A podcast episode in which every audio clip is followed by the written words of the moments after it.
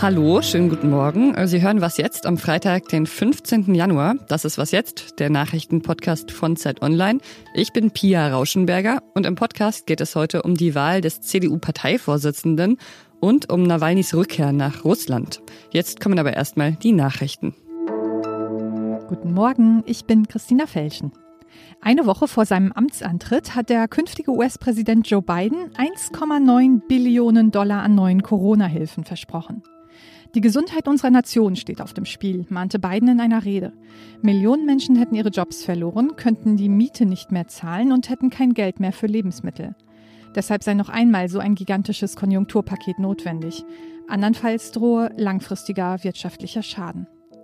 Nach Bidens Plan soll jede Bürgerin und jeder Bürger noch einmal 1400 US-Dollar bekommen. Außerdem sind neue Arbeitslosenhilfen geplant. Der Mindestlohn soll auf 15 Dollar angehoben werden. Der Kongress muss dem Programm allerdings zustimmen und dort haben die Demokraten nur knappe Mehrheiten. Auf die Warnung vor weiteren gewaltsamen Protesten ging Biden nicht ein, ebenso wenig auf das Impeachment-Verfahren gegen Donald Trump. Bundeskanzlerin Angela Merkel ist über die Mutationen besorgt, die das Coronavirus viel ansteckender machen. Deshalb will sie die nächsten Lockdown-Beratungen mit den Ministerpräsidenten der Länder vorziehen, auf kommende Woche. Zur Debatte steht nicht nur, ob der momentane Lockdown verlängert wird, sondern auch, ob Maßnahmen verschärft werden. Redaktionsschluss für diesen Podcast ist 5 Uhr. Das Ende der Merkel-Ära rückt näher, aber was kommt dann? Eine Zäsur, ein Wendepunkt, das so oder so, aber in welche Richtung es danach weitergeht mit der CDU, mit Deutschland und ein bisschen ja auch mit der ganzen Welt, das wird morgen beim digitalen Parteitag der CDU entschieden. Der Parteitag beginnt heute, die Wahl ist dann aber erst morgen. Mit unserem CDU-Experten Ferdinand Otto darf ich jetzt darüber sprechen. Hi Ferdinand. Hallo, grüß dich. Die CDU steht von der Richtungsentscheidung, das äh, heißt das jetzt immer überall. Welche Richtungen stehen denn hier zur Auswahl? Also, wenn man mal sich die Kandidatenduelle und die öffentlichen Auftritte, die ja sehr, sehr wenige waren, anschaut, dann muss man schon sagen, die drei sind jetzt keine, keine komplett andere Welt. Also die haben sich jetzt nicht gezofft auf offener Bühne, die haben sich jetzt nicht ähm, groß in die Haare gekriegt, aber doch kann man so rausarbeiten und zwischen den Zeilen lesen, dass sie natürlich jeder ein eigenes Programm, eine ganz eigene Prägung mitbringen. Ich vereinfache mal ganz stark. Mhm, bitte. Ja, Armin Laschet steht im Wesentlichen für ein mehr oder weniger ein Weiter so. Er hat einen sehr, sehr ähnlichen Tonfall von Angela Merkel, tritt sehr, sehr moderierend auf ja, als ein ähm, eher unbestimmter Rhetoriker.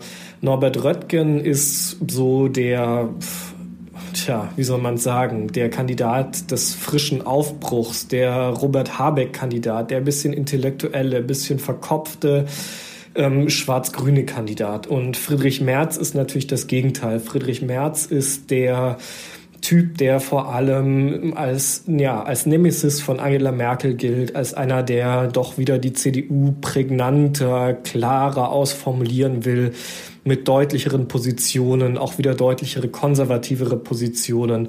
So, das sind die drei Optionen, die im Wesentlichen zur Wahl stehen. Ähm, würdest du sagen, mit dieser Entscheidung zwischen den Kandidaten steht auch wirklich das ganze Land von der Richtungsentscheidung oder findest du, das ist zu weit gegriffen? Also es ist zumindest eine Vorentscheidung. Der CDU-Vorsitz ist ja, sagen wir mal so, das erste Sprungbrett dann auch zu einer Kanzlerkandidatur. Aber dass die drei dann auch wirklich Kanzler werden, ähm, bis dahin ist es noch ein ganz schön weiter Weg. Also ich würde sagen, die Kanzlerkandidatur, das ist dann wirklich die große Vorentscheidung darüber, wie es auch mit Deutschland weitergeht.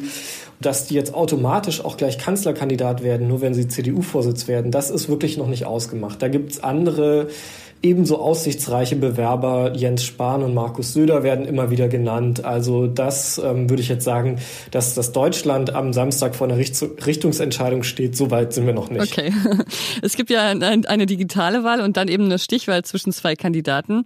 Und laut aktuellen Umfragen liegt Friedrich Merz leicht vorn, hat aber schon Vorsprung eingebüßt. In die Stichwahl kommt dann wahrscheinlich trotzdem er und ähm, eine andere Person, die gegen ihn antritt. Was hältst du denn von der Theorie, dass die Person, die gegen ihn antritt, äh, die Stichwahl wahrscheinlich gewinnen wird?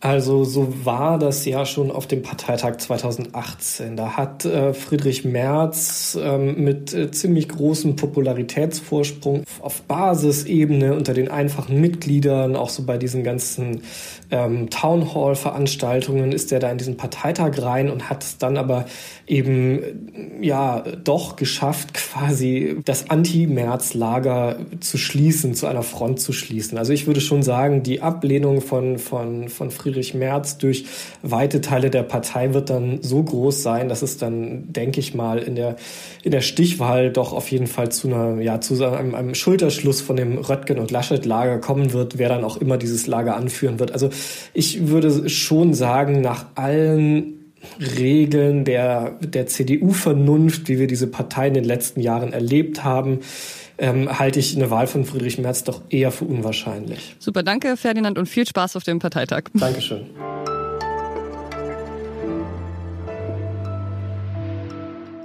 Und sonst so? Raketen, Böller, Batterien, Fehlanzeige. Diesmal wird es etwas anders Deutschland ablaufen. denkt über ein Böllerverbot In vielen deutschen Städten ist die Knallerei nur noch eingeschränkt erlaubt. dies jetzt abgeben. Es war ja eh niemand so richtig in Stimmung. Gut, also in Berlin haben schon wieder ein paar Autos gebrannt, wie immer an Silvester, aber sonst war es doch vergleichsweise ruhig. Für die Umwelt war das gar nicht mal so schlecht. Eine Untersuchung der Hochschule Pforzheim besagt, dass vermutlich mehrere tausend Tonnen Plastikmüll verhindert worden sind. Gut, also um ehrlich zu sein, weiß ich nicht, ob die tausend Masken, die weggeschmissen werden, Tag ein, Tag aus, das nicht wieder aufwiegen. Aber naja, ist ja schon mal ein Anfang. Alexei Nawalny will nach Hause. Der russische Oppositionelle hat sich in Deutschland von seiner Vergiftung erholt. Jetzt will er kommenden Sonntag, also übermorgen, nach Russland zurückkehren. Das hat er diese Woche auf Instagram angekündigt. Was erwartet ihn dort? Ja, über die Bedeutung und auch über die Gefahr seiner Rückkehr kann ich jetzt mit unserer Russland-Korrespondentin Alice Botha sprechen. Hallo, liebe Alice. Hallo, Pia. Nawalny geht ja selbst davon aus, dass Putin versuchen wird, ihn hinter Gitter zu bringen. Und das hat jetzt auch eine russische Nachrichtenagentur gemeldet. Warum nimmt er das in Kauf? Ich glaube, dass Alexei Nawalny gar keine andere Wahl hat. Er ist jemand, der zutiefst politisch ist, der immer aktiv war und der auch recht furchtlos ist in einer Art und Weise, wie es beispiellos ist in Russland. Und während er im Ausland war, waren ihm eigentlich die Hände gebunden. Also hat immer wieder Interviews gegeben und versucht, Einfluss zu nehmen. Er hat aber gespürt, dass das nur begrenzt klappt. Und sein Aufenthalt hier hat auch Nährboden bereitet für all diese Verschwörungsgedanken. Ja, das ist ein Agent des Westens und der wird von CIA bezahlt und das ist irgendwie eine Waffe gegen Putin, die da im Westen benutzt wird. Dem tritt er jetzt entschieden äh, entgegen, indem er sagt, ich bin nie freiwillig ausgereist, ich bin in einer intensiv äh, medizinischen Box außer Landes gebracht worden, weil ich vergiftet wurde. Und deshalb hat sich mir die Frage Rückkehr oder nicht nie gestellt. Es war immer klar, sobald es geht, komme ich zurück. Okay, aber wenn er jetzt dann in Haft genommen wird, dann ist er ja überhaupt nicht mehr handlungsfähig, oder? Und außerdem denke ich auch, dass es eine Gefahr gibt, dass es wahrscheinlich einen erneuten Mordanschlag auf ihn geben könnte. Das ist eben die Frage. Er ist jemand, der immer viel riskiert hat. Und ich glaube, dass auch dieser Schritt natürlich sehr riskant ist, mit einem enormen hohen persönlichen Risiko verbunden ist. Aber es ist auch ein sehr klug gewählter Schritt, denn er hat äh, die Welt im Vorfeld darüber informiert, dass er am Sonntag ihm vorhat, nach Moskau zurückzukehren. Das heißt also, dass Medien Bescheid wissen. Alles, was mit ihm passiert, wird absolut medienwirksam äh, geschehen. Es wird Bilder geben von Verhaftungen, es wird Bilder geben davon, falls er abgeführt werden sollte. Und dieses Risiko ist sehr real und auch recht wahrscheinlich.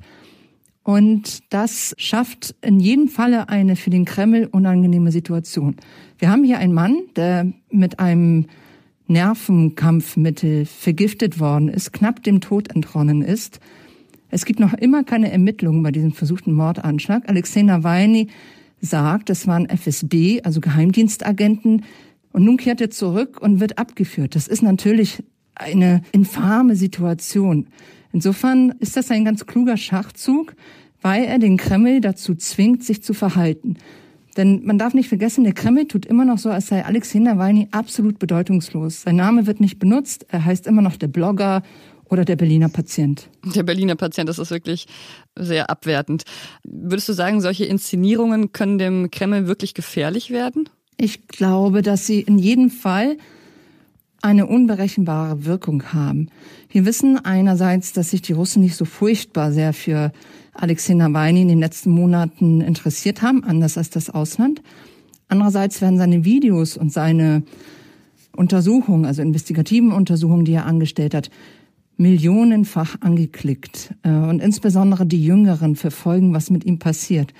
Wenn er nun tatsächlich verhaftet würde und wieder in Russland ist und er zeigt, er ist wirklich bereit, sehr, sehr viel zu riskieren, dann könnte es durchaus sein, dass er es schafft, äh, Menschen zu mobilisieren, die dann sich Protesten anschließen. Ob das der Fall sein wird, bleibt abzuwarten. Aber 2012 ist ihm das durchaus gelungen. Auch da ist er festgenommen worden und als Reaktion darauf gingen extrem viele Menschen in Moskau auf die Straße, vor allem die Jüngeren. Vielen Dank, Alice. Danke dir, Pia. Tschüss. Und das war's mit Was jetzt für heute Morgen. Schreiben Sie uns gerne alles, was Ihnen so zu unserem Podcast einfällt, an wasjetzt.zeit.de. Heute Nachmittag hören Sie hier meine Kollegin Susanne Hangard mit ausgewählten Nachrichten. Ich bin Pia Rauschenberger. Machen Sie es gut. Du podcastest ja heute, obwohl du eigentlich im Urlaub bist. Das ist ja äh, sehr nett von dir. Was hast du denn äh, sonst noch für Urlaubspläne? Ich gehe eigentlich nur spazieren, meist allein und drehe Runden, die ähm, sehr überschaubar sind.